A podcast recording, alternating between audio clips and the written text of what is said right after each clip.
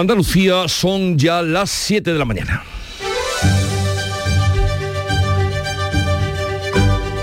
En Canal Sur Radio, La mañana de Andalucía con Jesús Vigorra.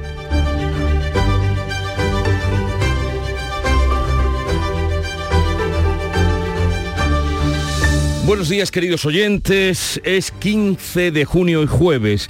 CESA va a destinar mil millones para levantar la mayor planta de amoníaco verde de Europa en San Roque, lo que se llamará el Valle del Hidrógeno. En toda la compañía prevé invertir más de 3.000 millones que generarán alrededor de 10.000 puestos de trabajo en Andalucía. Roger de España y Holanda apoyaron con su presencia ayer el corredor para exportar hidrógeno verde andaluz de Algeciras a Rotterdam.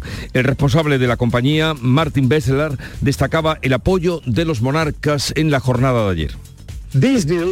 Estos acuerdos añaden viabilidad comercial y logística a nuestro proyecto en Algeciras. El apoyo de los reyes muestra además la profundidad de la alianza entre España y Países Bajos mientras fortalecemos el suministro de energía limpia e independiente en Europa.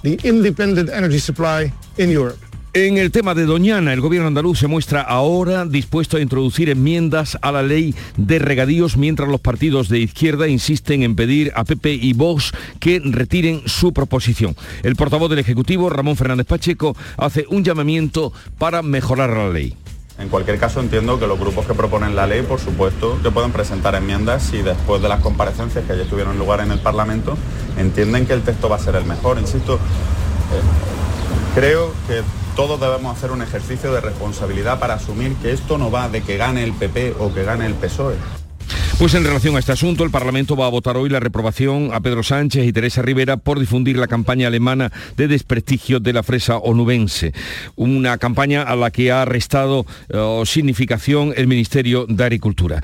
Estados Unidos mantiene los tipos de interés en el 5-25%. Hoy se espera que el Banco Central Europeo siga subiendo los del euro. La Reserva Federal se toma un respiro después de 10 subidas consecutivas que han bajado la inflación al 4%. Hoy le toca al Banco Central Europeo los analistas esperan una nueva subida del 0,25% que llevaría el tipo de interés del euro al 4%. De esto nos hablará y nos ampliará información nuestro eh, asesor información e informador eh, Paco Vocero a partir de las siete y media.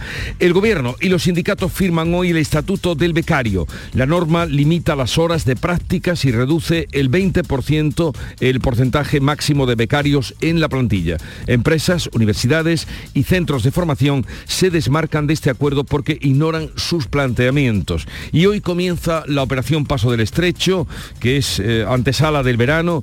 El Ministerio del Interior despliega más de 19.000 agentes, casi 20.000, lo que supone un incremento del 21% con respecto a la operación del año pasado. Los primeros días críticos se esperan que sean a finales de mes, coincidiendo con la fiesta del Cordero, aunque también se harán notar ya en el próximo fin de semana, no el inmediato, sino el del 23-24. Al menos 79 personas han muerto en el naufragio de un barco de inmigrantes en Grecia. Las autoridades de helenas han rescatado a un centenar de supervivientes, pero hay cientos de desaparecidos. El pesquero procedía de Libia y pretendía llegar a Italia. Las causas del hundimiento no están claras, puesto que eh, la mar eh, estaba en calma, pero las imágenes de la sobrecarga en el barco son tremendas. Y en cuanto al tiempo, vuelve o se anuncia eh, el verano a través de los 37 grados que hoy se van a alcanzar en Córdoba y Sevilla. Suben las máximas en general, salvo en el litoral mediterráneo, donde no van a variar. Tendremos cielos despejados y vientos variables flojos de levante serán en el estrecho. Vamos ahora a conocer cómo viene el día en cada una de las provincias andaluzas. Eh, Cádiz, Salud, Botaro, ¿qué se espera? 21 grados tenemos a esta hora, esperamos 30. Esa es la máxima prevista para hoy y el cielo despejado. En Campo de Gibraltar, Ángeles Carreras. Pues aquí también tenemos el cielo despejado, a esta hora 18 grados, se espera una máxima de 26. En Jerez, Pablo Cosano. Bastante más calor esperamos, 35 de máxima prevista en Jerez, 36 en Arcos, 19 marca el termómetro ahora, cielo limpio. Vaya subida con respecto al día de ayer. Huelva, Norberto Javier. Muy buenos días. Tenemos en estos momentos ya 22 grados de temperatura y también aquí alcanzará el mercurio eh, cotas elevadas. Alcanzaremos, dicen las previsiones, 33, 34 grados. En fin, Y- vaya día que nos espera. Sí, y por Córdoba, ¿cómo viene el día, Miguel Vallecillo? De momento con 22 y despejado. Hoy habrá nubes altas y 37 de máxima. Por Córdoba, mm, esa es la temperatura. En Sevilla, Pilar González. Pues aquí parecido, 37 igual que en Córdoba. Se espera de máxima en Sevilla, 38 en Écija. Ahora tenemos 22 en la capital, cielo despejado. ¿Cómo amanece por Málaga, María Ibáñez? Bueno, de momento con 21 grados, cielos despejados, pero nada que ver con lo que estoy escuchando. Vamos a alcanzar temperatura máxima en la capital de 29. Ya tuvimos ayer lo nuestro en la capital. En el interior sí que va a estar el día más caluroso, con 33 grados en algunos puntos del interior. Y eso que estabais en Málaga asustados por el terral, pues ya ves. En Jaén, Alfonso Miranda. El día promete, vamos camino de los 22 grados. Dicen que en la zona de Andújar llegaremos por encima de los 38. ¿No podéis esperaros un poquito que llegue el verano, por lo menos? Nosotros somos así, extremistas. En Granada, Jesús Reina. Un poquito menos extremista aquí en Granada. Llegaremos a los 33, 34, de momento 18 y cielo completamente despejado. Concluimos en Almería, María Jesús Recio. Aquí 30 grados, que parece casi fresco, ¿eh? Al lado de los demás, 22 tenemos ahora y tenemos el cielo sin nubes.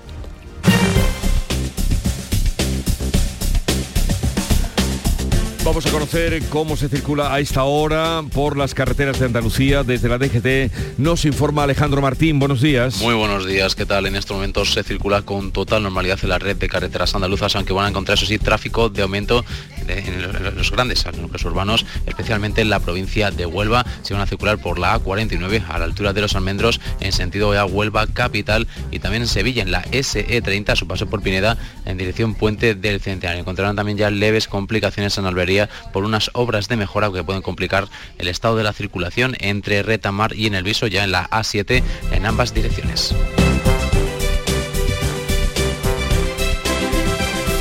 Siete, siete minutos de la mañana. Haz tu negocio más rentable con Social Energy. Aprovecha la entrada del verano generando tu propia energía y ahorra hasta el 90% en la factura eléctrica de tu empresa. Confía en el líder del mercado y disfruta de primeras marcas con hasta 25 años de garantía. Estudio gratuito en el 955 44 11 11 y socialenergy.es. Aprovecha las subvenciones disponibles. La revolución solar es Social Energy.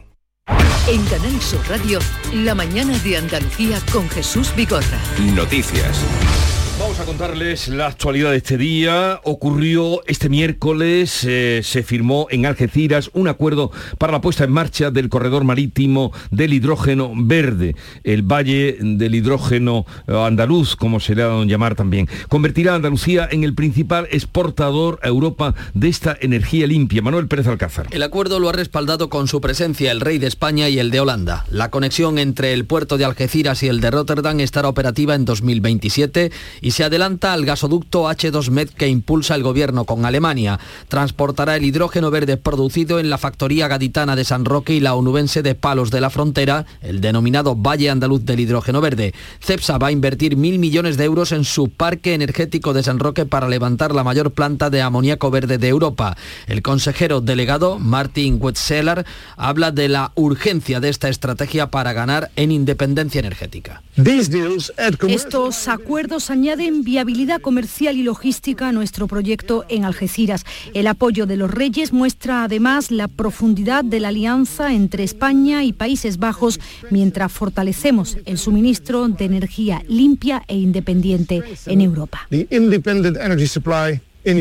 El presidente de la Autoridad Portuaria de la Bahía de Algeciras, Gerardo Landaluce, califica este miércoles como día histórico para el puerto que pone de manifiesto su posición clave a nivel internacional. Encuentro empresarial pone en valor, por una parte, el proyecto del Valle Andaluz del Hidrógeno Verde, promovido por CEPSA, y también el papel de puertos líderes en la Unión Europea como Algeciras y Rotterdam, en la construcción de corredores marítimos sostenibles y que permitan producir eh, hidrógeno verde en Andalucía y exportarlo hacia el norte de Europa.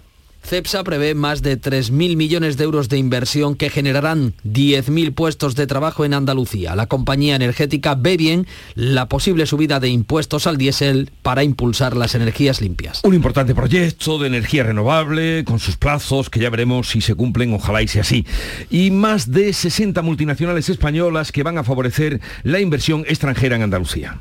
La Asociación Multinacionales con España ha firmado un convenio con el presidente de la Junta para impulsar la inversión y la marca Andalucía. Juanma Moreno proclamaba que la comunidad es una de las grandes potencias exportadoras de nuestro país. Objetivos que nos hemos marcado como ejes clave de nuestra acción de gobierno, como es la internacionalización de la economía andaluza, favorecer la inversión extranjera también en nuestra comunidad autónoma y potenciar, como no puede ser otra manera, nuestra marca, la imagen de Andalucía en el mundo.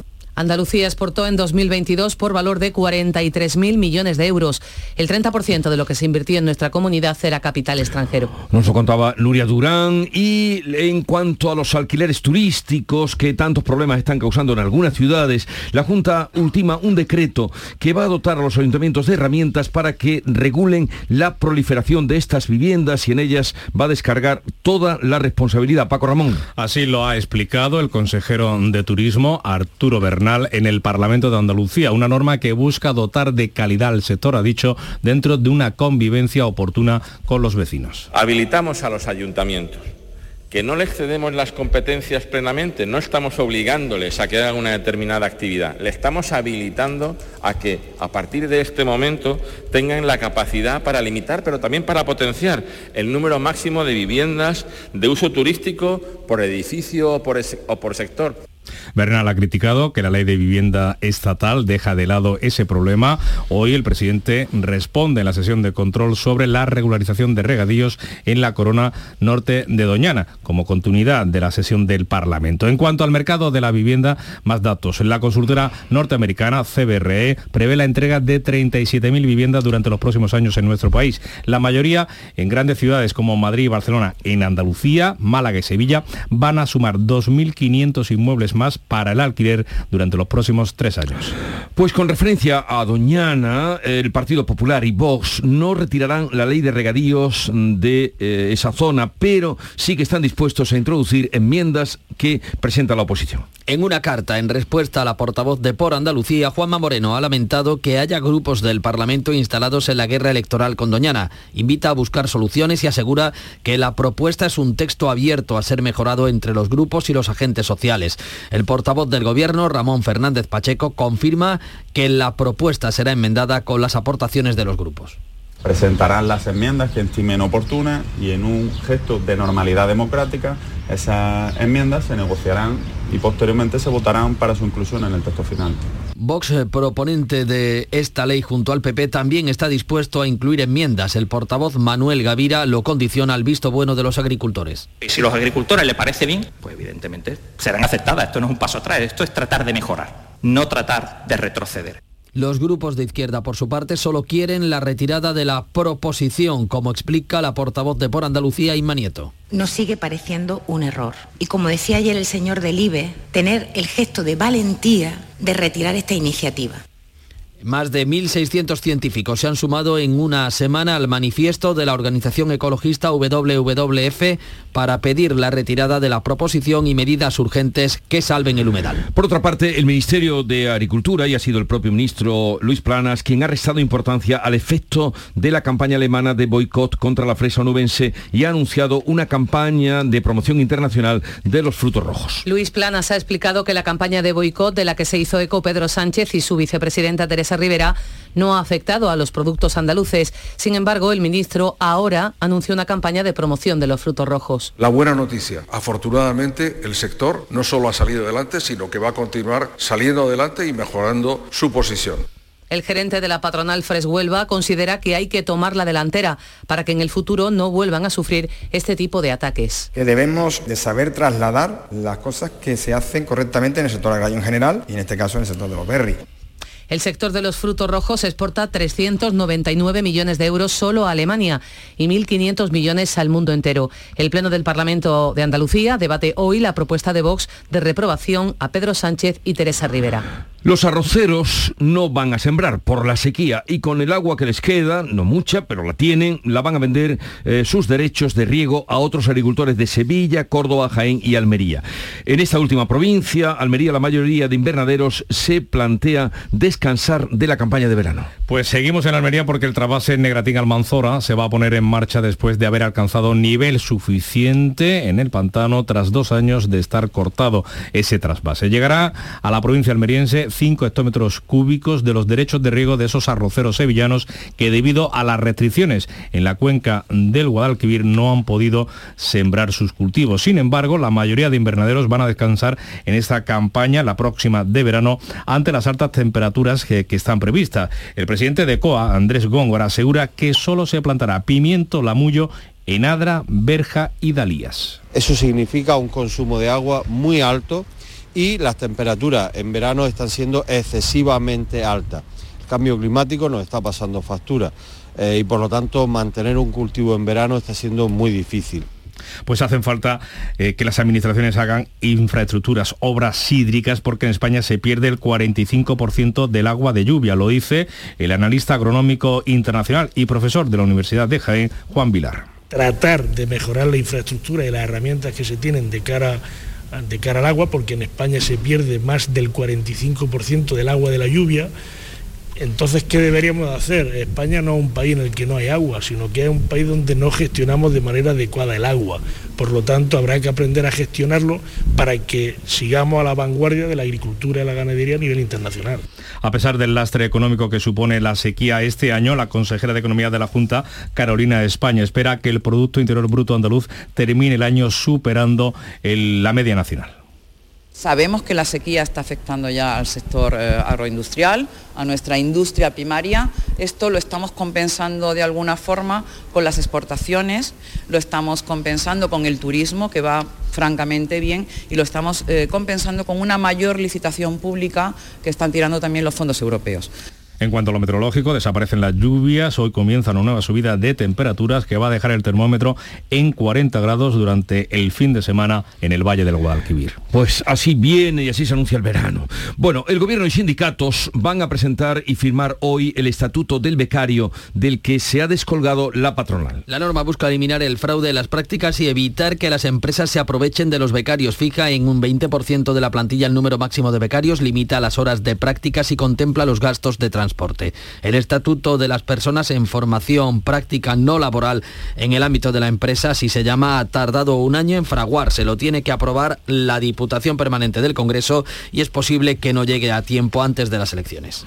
El Banco Central Europeo volverá a subir hoy con toda probabilidad los tipos de interés un cuarto de punto. La previsión de los expertos contrasta con la decisión de la Reserva Federal de Estados Unidos que frenó ayer las subidas después de 15 meses. La presidenta del BCE ya anunció esta nueva subida de tipos y los analistas esperan un 0,25% para llevar el interés del euro al 4%. Será la octava subida consecutiva desde julio del año pasado, pese a que en mayo la inflación en la zona euro registró su nivel más bajo desde el estallido de la guerra de Ucrania, pero todavía sigue por encima del 6%.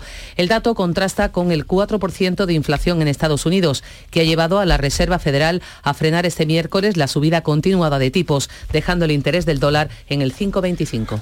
La ministra de Defensa, la ministra española, planta a la OTAN por no incorporar a empresas españolas en su plan mm, armamentístico. Margarita Robles no ha asistido a la reunión, no va a asistir a la reunión que hoy celebrarán en Bruselas los titulares de defensa de la Alianza Atlántica. Responde así a la decisión de la OTAN de excluir a las empresas españolas de su plan armamentístico. Un varapalo para la industria española y sobre todo para la andaluza, que se va a desarrollar en torno a la base logística militar de Córdoba. La OTAN critica que España es un país aliado y que debería estar presente. Recuerda que otros países aliados tampoco tienen representación empresarial en la cita. Hoy van a finalizar las pruebas de acceso a la universidad para los 50.000 estudiantes andaluces con quejas por la dificultad que encontraron ayer en el examen de matemáticas. Hoy es el turno de las materias específicas para subir nota. Los estudiantes que se han examinado de matemáticas 2 han puesto en marcha una recogida de firmas para su impugnación ante la complejidad del examen. No había un vocabulario que no le he visto yo en mi vida. He empezado, pero no, no he a completar ninguno. O sea, las preguntas me parecían un poco súper ambiguas. Para gente que necesite entrar a carrera con mucha nota, pues la verdad que este examen la fastidia.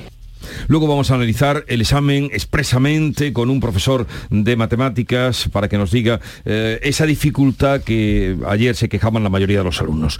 Hoy se pone en marcha, 15 de junio, la operación Paso del Estrecho. El Ministerio del Interior va a desplegar casi 20.000 agentes policiales, lo que significa un 21% más que en el 2022. 14.000 guardias civiles y 4.500 policías nacionales. El año pasado, cuando se retomó la operación, tras dos años de pandemia, cruzaron el estrecho con destino a África más de 2.900.000 pasajeros, casi un 80% de ellos a través de los puertos de Algeciras y Tarifa. En esta edición, los días críticos van a estar a finales de este mes, ya que coinciden con las fechas previas a la fiesta del Cordero y los habituales de finales de julio y principios de agosto. Y vamos a terminar dando cuenta de que Grecia busca supervivientes del naufragio en el que han muerto frente a sus costas al menos 79 inmigrantes. 106 personas han sido rescatadas del mar, pero hay cientos de desaparecidos. Ninguno llevaba Ninguno llevaba chalecos eh, salvavidas. Se cree que hay cientos de desaparecidos. Unos testigos incluso llegan a hablar de 750. Los supervivientes están siendo atendidos en el puerto de Kalimata. Los supervivientes se encuentran en una situación psicológica muy difícil, están en estado de shock. Su mayor preocupación es comunicarse con sus familias y decirles que están bien. 7.20 minutos, vamos a la revista de prensa con Paco Rellero. En Canal Sur Radio, por tu salud, responde siempre a tus dudas. Hola. Esta tarde, como siempre, a partir de las 6, abrimos Ventana a la Salud en Canal Sur Radio para conocer avances, novedades y formas de prevenir la enfermedad. Nos acompañan cada tarde los mejores especialistas y contamos, como siempre, con tu participación en directo. Envíanos tus consultas desde ya en una nota de voz al 616-135-135. Por tu salud, desde las 6 de la tarde con Enrique Jesús Moreno. Más Andalucía, más Canal Sur Radio. Vamos ya con la revista de prensa, lo más destacado que ahora nos trae Paco Rellero. Buenos días, Paco. ¿Qué tal Jesús? Muy buenos días. Pues hay un poco de todo realmente. Está la presentación de las listas del PP, la reivindicación de Vox tras incorporarse al gobierno de Valencia, Vox que ahora amaga con no secundar un gobierno de los populares en Murcia. Vemos, por ejemplo, en el mundo que el PP evita extender el modelo de Valencia. Vox se vino arriba, es un entrecomillado destacado en la portada de ese diario del mundo, mientras en la portada del país se destaca que Abascal muestra en Murcia que ningún apoyo al PP le va a salir eh, gratis, se lo van a regalar. La razón considera que hay debate en la cúpula del PP, están pensando a ver cómo afrontan esas negociaciones para saber qué hacer con los pactos con Vox de manera global y de manera particular. Hay líneas rojas y también alfombras rojas, escribe en la sección de opinión de La Razón Continua. El periódico de España apunta que Feijó pide una mayoría sin Vox pese al acuerdo de Valencia. El confidencial que los varones del PP se resisten a cerrar pactos con Vox y por otra parte, entre los asuntos del día, el número 2 de Sumar que apoyó el 1 de octubre y acabar con el Reino de España, según nos cuenta en su principal asunto de portada ABC. Eso sobre lo que ya está decidido en las eh, elecciones, pero con respecto a las listas al Congreso y al Senado, ¿qué nos puedes contar? Y especialmente las pues listas hay listas, hay, sí, hay listas en todas las provincias. Eh, sobre las de Madrid, a veces considera que Feijó cierra su lista por la capital española en pleno pulso con Vox. Hay fieles gallegos.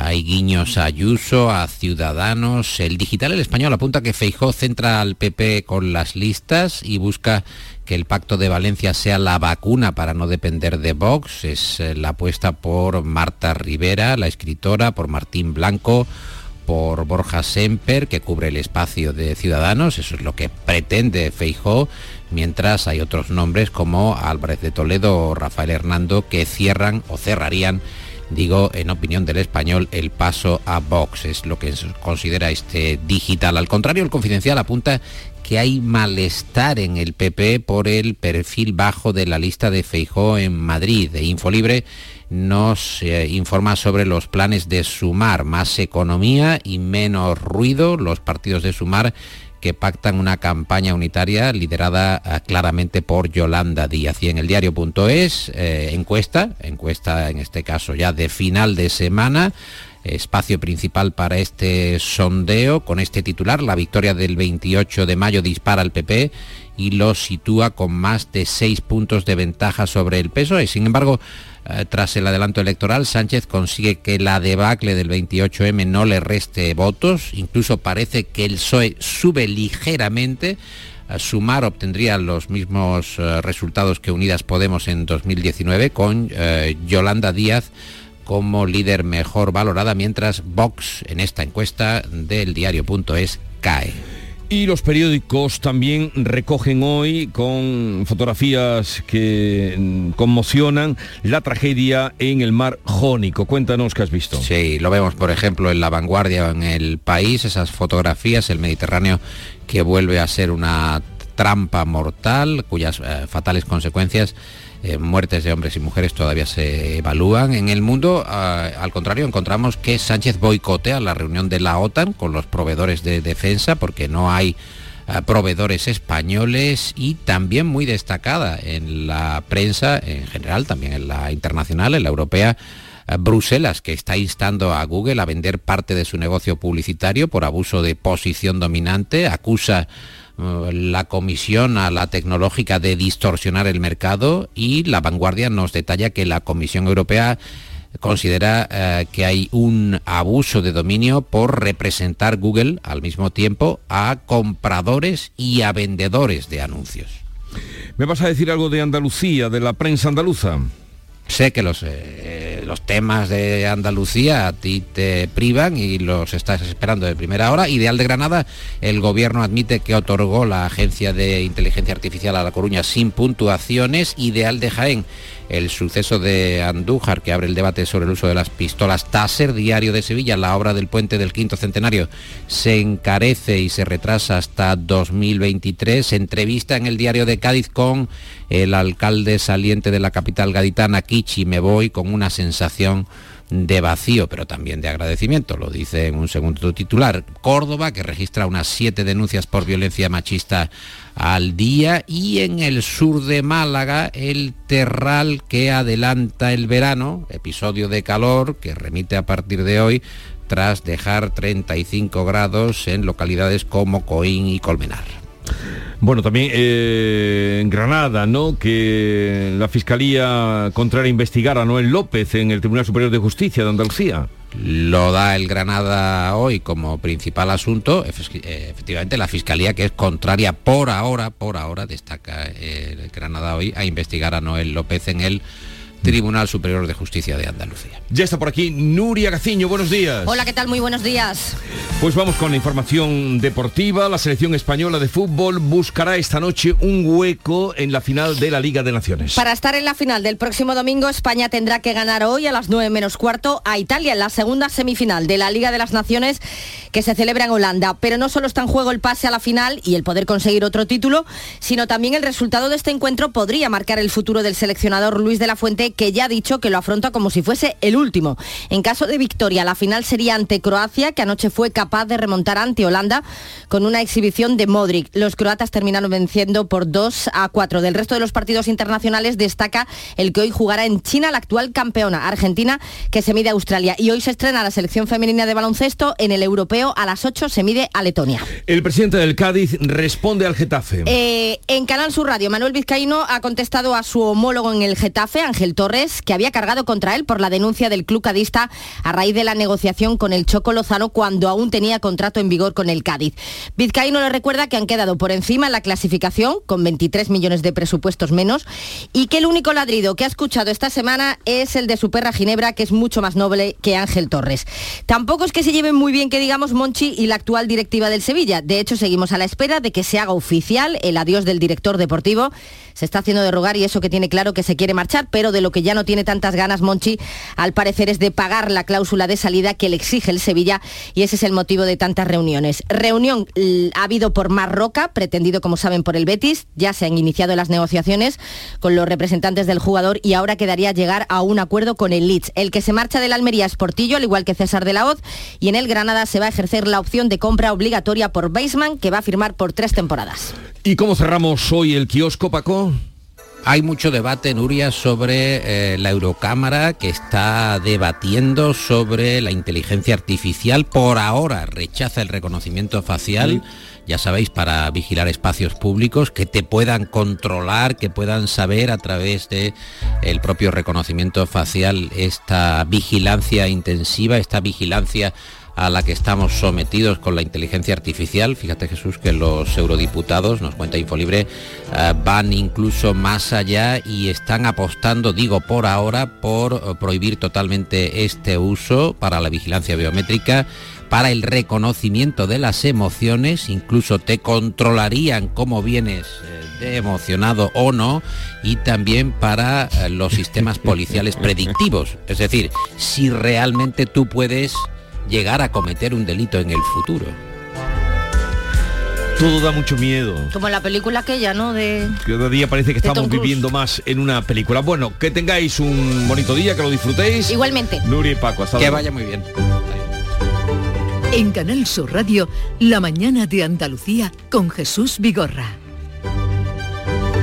Acaban de dar las siete y media de la mañana y es el tiempo y hora de repasar en titulares las noticias más destacadas que les estamos contando esta mañana. CESA va a destinar mil millones para levantar la mayor planta de amoníaco verde de Europa en San Roque, en la provincia de Cádiz. La compañía prevé invertir en conjunto más de 3.000 millones que van a generar alrededor de 10.000 puestos de trabajo en Andalucía. Los reyes de España y Holanda apoyaban este miércoles con su presencia el corredor para exportar hidrógeno verde andaluz de Algeciras a Rotterdam. En el asunto de Doñana, el gobierno andaluz está dispuesto ahora a introducir enmiendas a la ley de los regadíos. El Ejecutivo critica que se utilice Doñana como arma electoral, dice Juanma Moreno. Los partidos de izquierda piden la retirada de la proposición de PP, y Vox. El Parlamento votará hoy la reprobación de Pedro Sánchez y Teresa Rivera por difundir la campaña alemana de desprestigio de la fresa onubense. Estados Unidos mantiene el interés del dólar en el 5,25%, pero hoy en Europa se espera que el Banco Central siga encareciendo el euro. La Reserva Federal se toma un respiro después de 10 subidas consecutivas de tipos que ha domado la inflación al 4%. Hoy le toca al BCE. Los analistas esperan una nueva subida del 0,25 que llevaría el tipo de interés del euro al 4%. El gobierno y los sindicatos firman hoy el estatuto del becario sin la patronal. La norma limita las horas de prácticas y reduce al 20% el porcentaje máximo de becarios en plantilla. Empresas, eh, universidades y centros de formación se desmarcan de este acuerdo porque, según denuncian, ignora sus planteamientos. Hoy, 15 de junio, como es habitual, comienza la operación Paso del Estrecho. Interior despliega más de 19.000 agentes, lo que supone un incremento del 21% respecto a la OPE del año pasado. Los primeros días críticos se esperan a finales de este mes, coincidiendo con la fiesta del Cordero.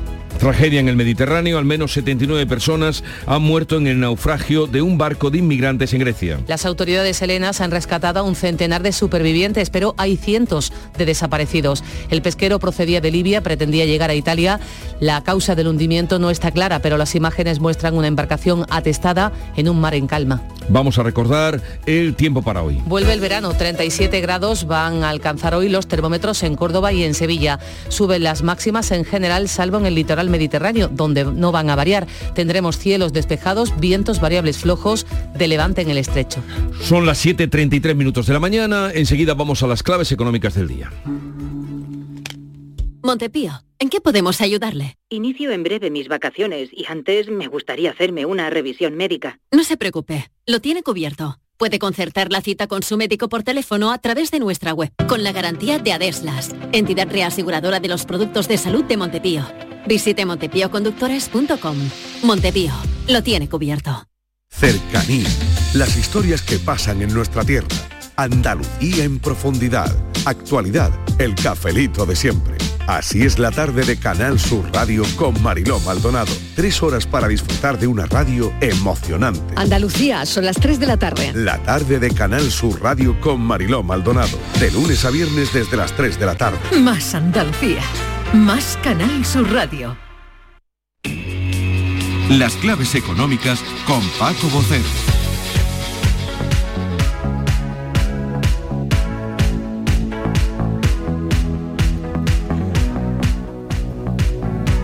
Paco Vocero, buenos días. Buenos días Jesús, ¿qué tal? ¿Qué tal? Esperándote estábamos, esperándote estábamos, Paco. A ver eh, sin qué confirmación nos das de esas claves económicas más relevantes de las últimas horas de ayer, que fue la decisión de la Reserva Federal de pausar las subidas de los tipos tal y como hemos venido adelantando ya en el informativo. Pero ¿qué significa esto de pausar las subidas de tipos? Pues mira Jesús, tal y como suena, es que en esta reunión de junio el comité del organismo norteamericano, la Reserva Federal, ha decidido hacer un descanso, una pausa en esa subida que sigue estando prevista en su hoja de ruta.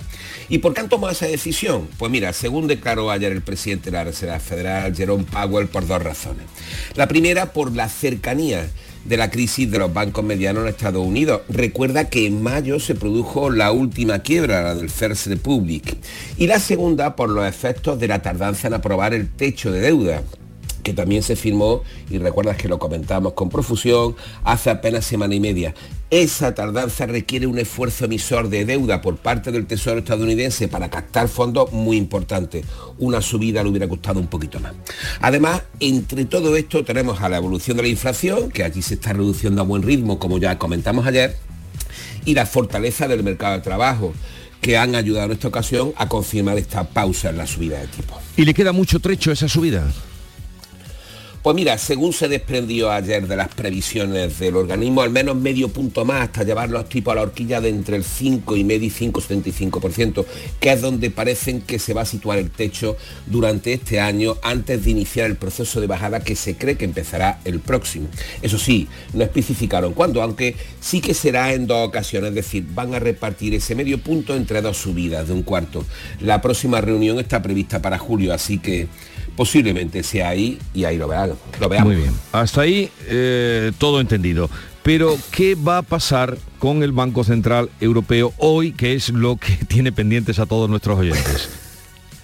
Pues mira, hoy es el turno del BCE y de su esperado cuarto de punto, que va a llevar el dinero en la zona euro al 4%. Y te digo su esperado cuarto de punto porque es posiblemente la reunión más previsible con lo que va a suceder del último año.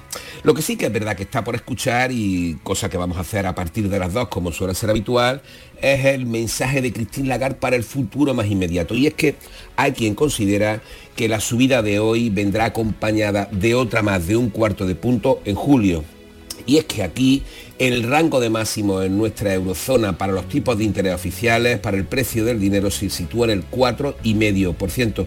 Aunque hay que verlo porque también hay una cuestión importante. La eurozona está en recesión técnica y la inflación, aunque a menor ritmo de lo deseable, está aflojando. Y como estamos comprobando en nuestros los efectos de la subida de tipos van con retardo. Y eso que llevamos un año al alza. ¿eh? O sea que la subida hoy, has dicho tú que es de lo más previsible que se puede anunciar en el informativo. Posiblemente la del último, el secreto mejor guardado. Eh, eh, ¿Tenemos algo más, algo más en la agenda, Paco? Pues mira, sí, hoy la subida de tipo y tanto lo de Estados Unidos de ayer como lo que tendremos hoy del BCE parece opaca la actualidad. Pero no, mira, tenemos hoy algunas buenas noticias, presumiblemente como la balanza comercial, que siempre es importante. Recordemos que las últimas cifras fueron buenas para la economía andaluza, dejando muy cerca del equilibrio la tasa de cobertura, que ya sabemos que es esa diferencia entre lo que vendemos fuera y lo que compramos fuera. Después tendremos otras noticias con interrogantes, como los cálculos de la IREF sobre el ingreso mínimo vital después de que hace un año dijera que solo había llegado al 40% de sus beneficiarios potenciales. Y otras noticias que quizás tampoco sean tan buenas serán las de la evolución de la deuda pública que presentará el Banco de España. Y finalmente tenemos otras que vienen con fuertes diferencias y, y rechazos perdón, llamativos, como el de las universidades, las empresas y los centros de formación. Y es que me refiero al estatuto del becario, que se va a firmar hoy entre trabajo y las centrales sindicales sin las organizaciones empresariales. Hay quien dice y que lleva su portada como por ejemplo Expansión, ya lo denomina el becariazo. Sí, pero claro, eh, si no están las empresas en la firma, no sé eh, qué futuro le puede ni, em, eh, ni empresas, ni universidades, ni centros de formación. Bueno, hoy la firma, pero el rechazo es muy global. es, un asunto tremendamente complejo, desde luego, que necesitaríamos unas claves enteras como poco para empezar a dibujar. Pues el día que tú quieras nos vas contando. Paco, hasta mañana. Muy bien. Que será viernes. Que será viernes. Hasta mañana, que será viernes, exacto. Lo digo solo por la clave musical, ¿eh? No te creer por otra cosa. En efecto, absolutamente. Mañana te sorprenderá. Hasta mañana. Gente de Andalucía te invita a descubrir desde el Hotel Barceló en Punta Umbría la oferta turística familiar de la costa onubense. Uno de los mejores hoteles todo incluido por su lista interminable de beneficios para toda la familia y una ubicación única. Gente de Andalucía. Este domingo desde las 11 de la mañana en el Hotel Barceló Punta Umbría con la colaboración de Hoteles Barceló. Los fines de semana nos despertamos en los mejores rincones de Andalucía para que conozcas su historia, su cultura, sus curiosidades, sus leyendas. Te invitamos a conocer una Andalucía llena de talento, hermosa, fascinante y única. Andalucía nuestra. Los sábados y domingos desde las 7 de la mañana en Canal Sur Radio con Inmaculada González. Más Andalucía, más Canal Sur Radio. Vamos a contarles otras noticias de Andalucía. 114 años de prisión y multas e indemnizaciones por más de 14 millones de euros. Esa es la petición de la Fiscalía Antidroga para Pedro Manuel Maza, el armador del pesquero Rúa Mar, que naufragó en enero del año 2020 en el estrecho cuando supuestamente regresaban de recoger un cargamento de hachís. En el accidente murieron, recordamos, sus seis tripulantes. Ángeles Carreras.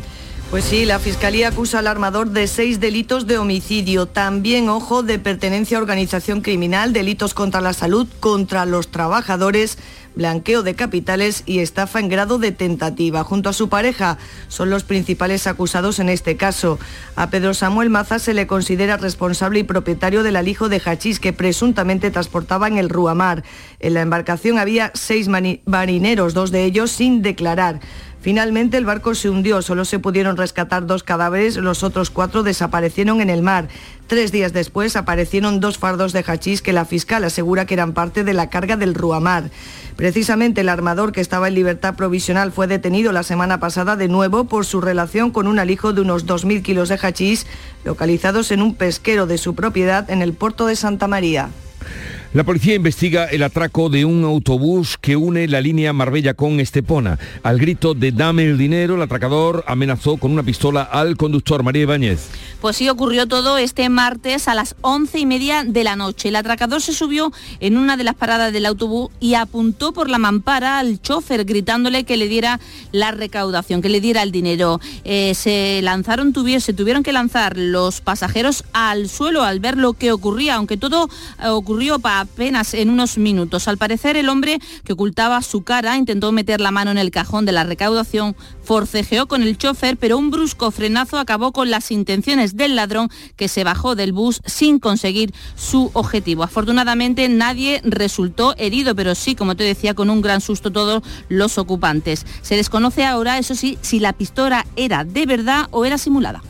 En Almería condenan a dos mujeres por trasladar a una persona al cementerio en el Ejido, amenazarla durante horas y hacerle creer que la iban a matar. María Jesús Recio.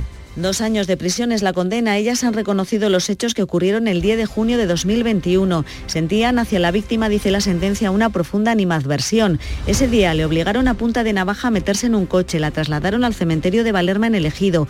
Una de ellas le obligó a ponerse de rodillas frente a un nicho vacío, haciéndole creer que la iban a matar. Le quitaron la camiseta que llevaba, le colocaron una toalla mojada en la espalda y le agredieron con una vara. Amenazaron con hacerle daño a una hermana con discapacidad y le robaron el móvil. La mujer sufre desde entonces un trastorno grave por lo ocurrido. Las agresoras le han abonado 20.000 euros de indemnización. La recuperación del turista extranjero sigue siendo muy lenta en la provincia de Córdoba, donde las pernoctaciones se sitúan en solo 1,7 días, no llega a los dos, según la media obtenida del millón de visitas que se registró el año pasado. Miguel Vallecillo. El turismo constituye un sector estratégico en la economía cordobesa y de hecho Córdoba se encuentra entre las 10 capitales de todo el país con mayor capacidad de alojamiento. Se ha registrado registrado un importante incremento de visitas nacionales, pero las internacionales siguen sin alcanzar los niveles deseados. Una situación que el sector espera aumentar potenciando el turismo de congresos. Hoy comienza en Sevilla Icónica Fest, el festival de música que se celebra en la Plaza de España y que en tres años se ha consolidado como una cita cultural importante. Pilar González. Un festival que este año se adelanta a junio y se prolongará hasta el 22 de julio. En sus dos primeros años se ha celebrado en septiembre. El cartel es muy variado con Escorpio, Bizarrán, Anastasia, Loquillo, también Vanessa Martín o Pablo López. Hay flamenco, música tecno, en fin, una oferta variada, dice su director Javier Esteban, para llegar a todos los públicos. Nuestra propuesta siempre es que en el cartel cada persona pueda tener dos, tres artistas que le gusten y si lo conseguimos es lo que buscamos porque así todo el mundo se va a ver representado en el cartel. Hoy se estrena el festival con Salomón y Johan Brecht en el Icónica Fest. No solo hay música, también una oferta gastronómica interesante. Y hoy en Jerez, José Galán, el de los camarones, ofrece un recital didáctico flamenco en el Hospital San Juan Grande. Pablo Cosano. Pues iba a ser a partir de las once y media en el Salón de Actos del Santuario San Juan Grande. Es un geriátrico donde José de los Camarones va de voluntario de acompañamiento a los mayores que están allí. Bueno, va a estar acompañado de Manuel Heredia la guitarra y con el flamencólogo Pepe Marín. Pepe Marín irá explicando cuáles son los distintos palos del flamenco y José de los Camarones junto con Manuel Heredia pondrán el ejemplo cantando y tocando esos distintos palos del flamenco. La entrada es libre hasta completar el aforo, como decimos, en el Salón de Actos del Santuario San Juan Grande a partir de las once y media. Grande sí que es José. José Galán, descendiente de Fermín Galán, el militar eh, fusilado en, en, Jaca. Bueno, llegamos así a las 7.45, 8 menos cuarto de la mañana, tiempo ahora para la información local. Atentos. En la mañana de Andalucía de Canal Sur Radio, las noticias de Sevilla. Con Pilar González. Hola, buenos días. Hoy vamos a conocer al nuevo Ayuntamiento de Sevilla. El alcalde electo va a anunciar las áreas de trabajo que tendrá su gobierno y que marcarán, por tanto, las líneas de su gestión. Hoy también acaba la selectividad y comienza el Festival de Música Icónica Fest en la Plaza de España. Enseguida se lo contamos. Antes, el tráfico. Hay retenciones en la entrada a Sevilla por la autovía de Huelva de 5 kilómetros, dos por la de Coria, uno por la de Mairena, también uno en el Centenario sentido Cádiz y en el nudo de la Gota de Leche. En cuanto al tiempo llega el calor, tenemos el cielo despejado, solo hay nubes de evolución en las sierras, viento variable y lo más destacado es ese aumento de las temperaturas. Se esperan 38 grados en Écija, 37 en Lebrija, Morón y Sevilla. A esta hora 22 grados en la capital. Las noticias de Sevilla. Canal Sur Radio. El próximo alcalde de Sevilla, José Luis Sanz, va a explicar esta mañana cómo va a quedar configurado el gobierno municipal con el reparto de delegaciones. Un organigrama en el que lleva trabajando un tiempo y en el que destacan cuatro delegaciones específicas, como ha anunciado a lo largo de la campaña electoral. Patrimonio, limpieza, parques y jardines, cartuja y parques innovadores y barrios de atención preferente. Durante esa campaña ya avanzaban Canal Sur Radio sus proyectos para estos barrios preferentes. ¿Qué hacen falta en esos barrios? Pues hay que aplicar medidas de transformación social, eh, políticas educativas, políticas eh, de formación, planes de empleo, muchos planes de empleo y por supuesto hay que aplicar también medidas de transformación urbanística. Hemos convertido esos barrios muchas veces en guetos que no tienen conexión con la ciudad ni siquiera por transporte público. Hay que hacer mucha política de vivienda y evidentemente yo quiero ser también el alcalde que reduzca esa brecha cada vez más grande que hay con esos barrios de la ciudad.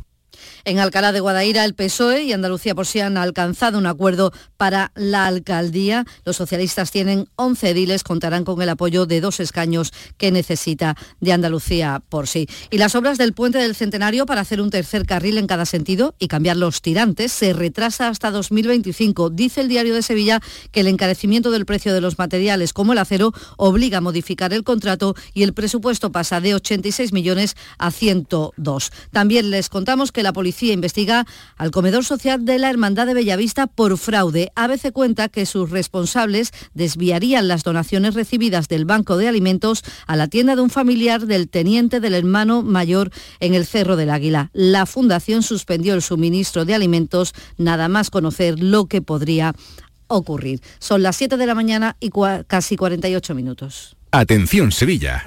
El mundo del automóvil en Sevilla tiene nombre propio. Grupo Berrocar. Más de 30 años en el sector. Un gran stock de turismos y furgonetas en alquiler y un amplio abanico de vehículos en venta con una de las mejores garantías. Búscanos en grupoberrocar.com y en nuestros puntos de venta y alquiler en Sevilla y provincia. Grupo Berrocar. Tu confianza, nuestro motor. Ennio Morricone, el concierto oficial dirigido por Andrea Morricone, llega el 13 de julio hasta icónica Sevilla Fest como única fecha en España. Disfruta del homenaje musical al mayor compositor cinematográfico del mundo, autor de bandas sonoras míticas como Cinema Paradiso o Los Intocables, junto a la Orquesta de Córdoba y el coro Cirjab en la Plaza de España de Sevilla. Hazte ya con tus entradas en icónicafest.com o en la Teatral de Sevilla. En Canal Sur Radio, las noticias de Sevilla. La audiencia de Sevilla ha dictado una de sus más contundentes sentencias por violación. Condena a 16 años y medio de cárcel a un padre por violar de forma continuada a su hija desde que tenía 8 años. También le mostraban material pornográfico y todo se descubrió cuando el hermano menor de la niña contó al psicólogo del colegio lo que ocurría en su casa. El hombre estaba ya en prisión preventiva y ahora le llega esta condena de 16 años y medio de cárcel. Y hoy acaba la selectividad, tercer día de exámenes después de la jornada de ayer polémica por el examen de Matemáticas 2, que fue especialmente difícil. Muchos alumnos salían llorando y algunos profesores aseguran que ha sido un examen propio de universitarios. El caso es que hoy es la tercera jornada de exámenes sobre asignaturas optativas de bachillerato, entre ellas biología, química, geografía o artes escénicas. Exámenes todos para subir de nota y poder entrar en la carrera deseada. Yo quiero estudiar medicina. Enfermería.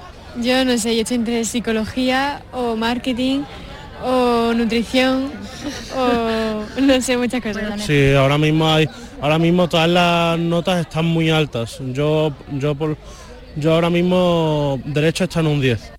Coincidiendo con la última jornada de estas pruebas de acceso a la universidad, los sindicatos se manifiestan este mediodía desde el rectorado de la universidad hasta el Palacio de San Telmo. Lo hacen en defensa del personal de las universidades públicas y por una financiación suficiente para mantener la calidad del sistema universitario público. Esa es la convocatoria. También ha habido protesta ah, de la plantilla del Hotel Alfonso XIII ante las puertas del establecimiento. Piden mejoras laborales que detalla el presidente del Comité de Empresa, Francisco José Lorenzo. No tenemos el suficiente personal para dar un servicio de cinco estrellas gran lujo. Tenemos demasiados fijos discontinuos, no nos dan a tiempo lo que son los turnos, los cuadrantes, las vacaciones y no podemos conciliar lo que es la vida familiar y laboral. Y el cuarto punto sería lo que son la categoría laborales. Cuando se contrata personal, se contrata personal por debajo de la categoría. Nos encontramos con ayudantes de camarero haciendo trabajo de camarero. Y a las 10 de la mañana, concentración ante los juzgados de Coria del Río de vecinos y comerciantes de Isla Mayor, después de que esta semana un policía local resultara herido tras intentar detener a dos estafadores. Los vecinos y comerciantes, como Maribel Sánchez, piden penas más duras para los delincuentes y denuncian que ha aumentado en gran medida la delincuencia en el pueblo es que cada vez van a más. Raro es el día que no nos levantamos, han entrado en alguna casa particular, han abordado a cualquier vecino por la calle, incluso niños. Tienen montones de denuncias, pero el problema es que van a los juzgados y tal como va lo sueltan. Los colectivos memorialistas de Sevilla piden iniciar la exhumación de la fosa común de monumento en el cementerio de San Fernando, donde se calcula que hay enterrados unos 2.700 represaliados por la dictadura franquista. Rogelia Beltrán sigue buscando a su abuelo, vecino de Ginés, que desapareció poco después del golpe de Estado del 36 y se lo llevaron. Bueno, lo asesinan, le incautaron todos sus bienes, dejó a una mujer de 35 años y a tres niños menores de 7, 4 y 2 y las consecuencias de este hecho, pues a día de hoy lo arrastra toda la familia, las generaciones venideras. Y este jueves arranca la recta final de las actividades programadas para este mes de la diversidad. Por la mañana en la Casa de la Sirena se va a presentar el cartel Anunciador, obra de Daniel Dalopo y dedicado a Ocaña en el 75 aniversario de su nacimiento y en el 40 de su muerte.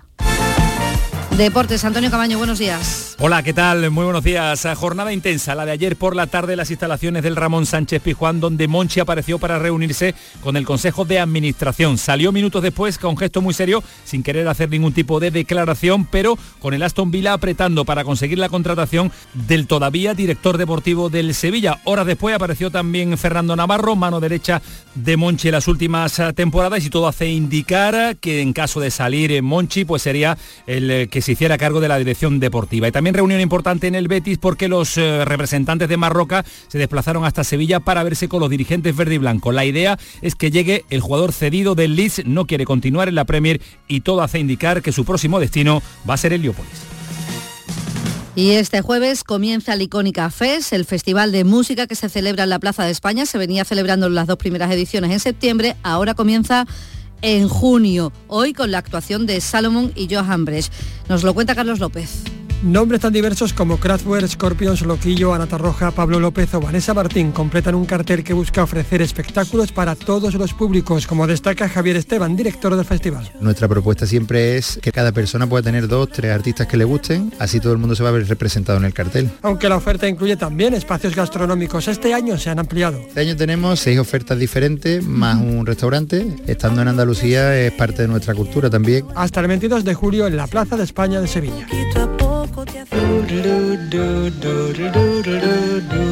Y hoy se estrena en el Cartuja Center el musical Cantando bajo la lluvia, adaptación al teatro de la famosa película de Hollywood. Es una comedia clásica con una bonita historia de amor y que habla de los inicios del cine sonoro. Además, habrá lluvia real sobre el escenario. Nos lo ha contado aquí con Jesús Vigorra, dos miembros del elenco, Adrián García y Diana Roy.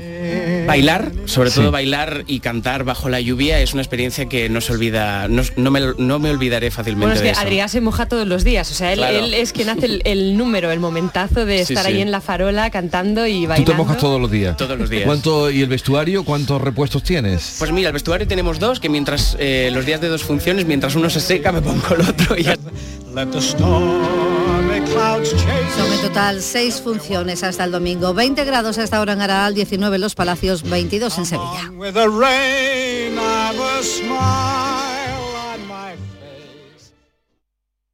Escuchas La mañana de Andalucía con Jesús Vigorra, Canal Sur Radio. Aquadeus, el agua mineral natural de Sierra Nevada, patrocinador de la Federación Andaluza de Triatlón, les ofrece la información deportiva. 8 menos 5 de la mañana. Nuria Gaciño, buenos días. Hola, ¿qué tal? Muy buenos días. La España de Luis de la Fuente tiene hoy un gran reto para pasar a la que sería su primera final. La selección quiere volver a disputar una final de la Liga de las Naciones, sería la primera para Luis de la Fuente y para ello no queda otra que ganar esta noche a Italia en la segunda semifinal de este torneo que se está celebrando en Holanda. El problema es que España afronta este choque con muchas dudas, empezando por el banquillo. Desde que llegó al cargo, Luis de la Fuente ha estado cuestionado, pero la derrota en Escocia en el último partido de la selección y la convocatoria para esta Liga de las Naciones no han ayudado a que la situación mejorase y encima el propio Luis de la Fuente aún se mete más presión al asegurar que afronta el partido de hoy como si fuera el último. Yo lo veo como si es mi último partido, pero es que no ahora, de siempre. La única manera de afrontar algo con energía y con ganas y dejándote todo es pensar que es la última oportunidad de tu vida. Pero eso lo he hecho ahora, ponerlo de titular, y lo he hecho siempre. Es que es así. Es, mi es el último partido.